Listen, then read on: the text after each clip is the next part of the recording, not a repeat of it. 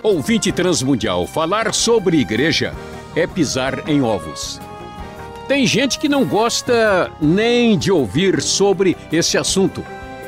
Por isso, conversando com Luiz Saião, quer atender às suas dúvidas sobre esse delicado tema. A Bíblia diz muito sobre ele. Por isso, fique atento e acompanhe esse programa. O José Maria de Sergipe ouviu falar sobre uma tal de EBD. O que é isso, professor? Pois é, André, EBD, que história é essa? Será que é um time novo que surgiu aí no próximo campeonato, né? EBD é uma sigla muito usada em certas denominações históricas chamada Escola Bíblica Dominical, né? Quando uh, muitos cristãos se reuniam com o propósito de estudar a Bíblia e faziam isso ah, aí, né, no, no, geralmente no domingo pela manhã. É uma organização que existe assim nas igrejas históricas há um pouco mais de 200 anos né, e que teve uma tradição bastante importante, fazendo com que as pessoas tivessem um estudo sistemático uh, da Bíblia uh, durante o ano, né? aí é, focalizando a atenção para o aprendizado, além da mensagem que se dava nos cultos, nas reuniões, nas casas, era um momento apenas de estudo. O Reinaldo de Goiás acha que os cristãos de hoje em dia são muito fracos. E ele acha que a culpa é o enfraquecimento da EBD, onde se costumava estudar a Bíblia nos velhos tempos, como o professor Saião falou. Ele está certo? Olha, André, de certa forma, sim. Uh, mas de certa forma não necessariamente. Como é que a gente entende né, essa aparente contradição da minha resposta aqui para o Reinaldo? Né?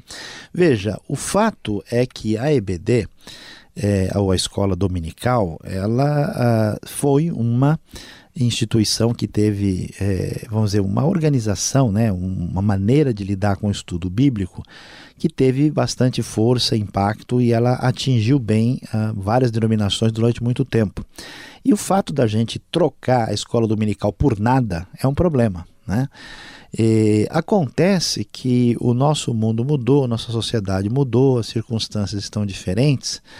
E talvez o que a gente precisasse aqui não é necessariamente da EBD sempre da maneira como ela foi feita, uh, e não necessariamente de jeito nenhum, melhor dizendo, é, simplesmente abolir o estudo.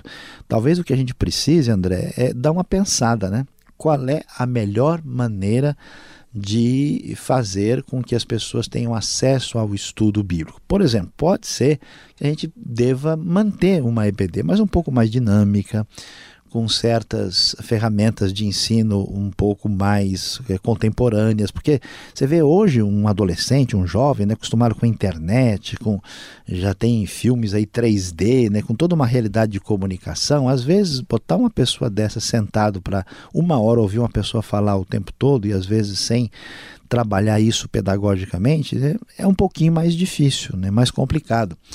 E talvez a gente precise pensar como melhorar, né?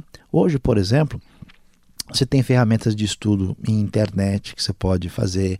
Você pode é, fazer, por exemplo, talvez em algumas cidades, em alguns lugares, o domingo de manhã não é o melhor momento. Pode se fazer durante a semana, pode se fazer, né?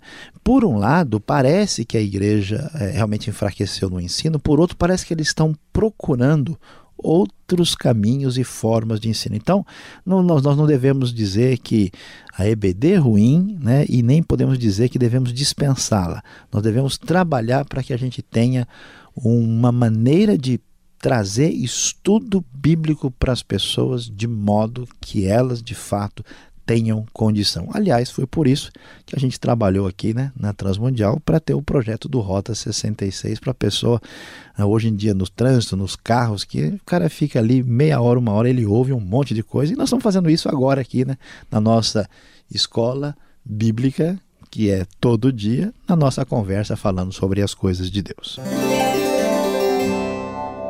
O Benedito da Bahia acha muito ruim as igrejas receberem e apoiarem políticos em época de eleição. Estamos mudando totalmente o assunto aqui e ele quer saber: a igreja deve se envolver com política, professor? Jesus não disse: dai a César o que é de César? Não é melhor a igreja tratar de assuntos espirituais? Pois é, André, eu não sei se você quer uma resposta direta ou uma resposta política, né, que eu possa aqui tentar escapar pela direita ou pela esquerda. Vamos, vamos pensar sobre o assunto. Veja, uh, a política é algo muito importante. Né? Por que, que a política é importante? Porque nós estamos numa sociedade democrática, né, com a liberdade de expressão dos nossos pensamentos escolhendo as pessoas que vão determinar né, a direção da nação, os caminhos né, que a gente vai ter no futuro. Então, quando a gente vê muitas pessoas reclamando de injustiça, desigualdade, né, tanta coisa errada, a pergunta é: mas espera aí, você votou em quem? Né? Você escolheu quem? Você apoia o quê? Né? Então, isso eh, tem que haver uma conscientização política na vida da igreja das pessoas que são cristãs. Agora, isso, André, é algo que tem que ser feito a nível do indivíduo, né, da pessoa. Né? A igreja deve, inclusive, proclamar aí a, até o ensino do que, que a Bíblia diz sobre como lidar com política. Agora, até aí tudo bem, mas quando a gente começa a caminhar na direção de uma troca de favores, quando a gente chega e diz o seguinte: olha, fulano de tal, vem aqui falar na igreja e você promete para a gente aí, né, uh, pão com mortadela o ano todo para todas as pessoas da igreja, e aí a gente vai votar em você, aí a coisa fica complicada. Né? Sabe por quê? Porque a igreja ela não pode assim se submeter a ninguém a não ser o senhorio de Cristo. Então, se ela faz assim uma espécie de negociação onde ela, vamos dizer, se compromete com um candidato em função de favores particulares específicos, aí é complicado. Se o candidato vem assim dizer quais são as suas propostas, a gente analisa qual é o melhor dos mundos, né?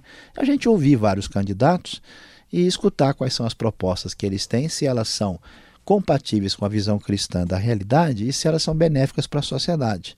Agora eu falo, olha, eu dou meu voto se você me der isso, tudo bem? E a gente fazer isso como igreja, como comunidade, aí complica.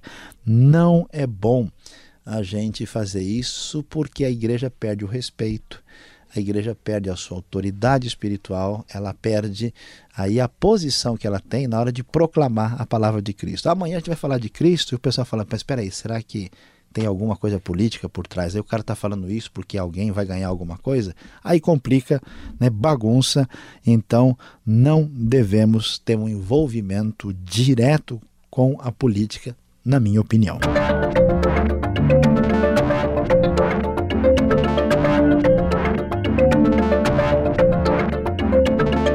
Professor, vimos nessa semana muitas pessoas reclamando da igreja. O Humberto pergunta: algum dia em algum lugar existe ou existirá uma igreja perfeita como era a igreja dos apóstolos? Olha, André, se um dia aparecer essa igreja, uma igreja assim perfeita, eu vou ficar triste porque eu não vou poder frequentar. Chegando lá, o pessoal vai. Eu vou ser o primeiro a ser barrado na porta da igreja, o pessoal vai botar dois leões de chácara bem grandão lá e falar: esse cara não entra aqui, senão ele vai trazer problema pra gente. Nós não vamos ter uma igreja perfeita, André. É bom né, deixar bem claro aqui para o Humberto ter essa consciência. E, aliás, a igreja da época dos apóstolos não era perfeita. Imagina, olha só, você mal está começando a saborear o livro de Atos, você já vê a história de Ananias e Safira. Os dois eram da igreja, morreram ali né, em Atos 5. Depois a confusão que a gente mencionou das viúvas, né, que não se entendiam lá e por isso vai surgir ali um grupo de diáconos por causa disso. Depois, quando se começa a evangelizar os primeiros não-judeus, dá maior confusão, o pessoal entra em atrito, tem que dar explicações. Quer dizer, Desde o começo, a igreja tem dificuldades. O grupo de Jesus eram 12, né? Um traiu, o outro negou, os outros nem para negar não estavam lá, né? Sempre houve problemas e dificuldades, e quando nós lemos as cartas do Novo Testamento, nós vamos ver que cada igreja tinha um problema, ou moral, ou doutrinário, ou de relacionamento e convivência. Por isso, a gente tem que ter é, maturidade. Imagina alguém né, que casa, tem a esposa, tem os filhos, a família, daqui a pouco ele percebe que a esposa dorme muito. Né? É que o filho tem dificuldade em matemática, né? Que a filha está ah, gastando muito com shampoo. Vai falar, não imaginei que a minha família fosse fazer isso. Minha esposa tinha que ser perfeita, meus filhos. Quer dizer, isso não existe, né? Então a família de Deus é o mesmo problema. Sempre vai haver dificuldades. Nós devemos ter é a maturidade e direção de Deus de como lidar com essas dificuldades. Este foi o programa Conversando com Luiz Saião. Produção e apresentação André Castilho e Luiz Saião. Locução Beltrão. Realização Transmundial. Envie você também suas perguntas para conversando@transmundial.com.br ou escreva para a Caixa Postal 18.113, CEP 04626-970 São Paulo, capital. E até o próximo programa.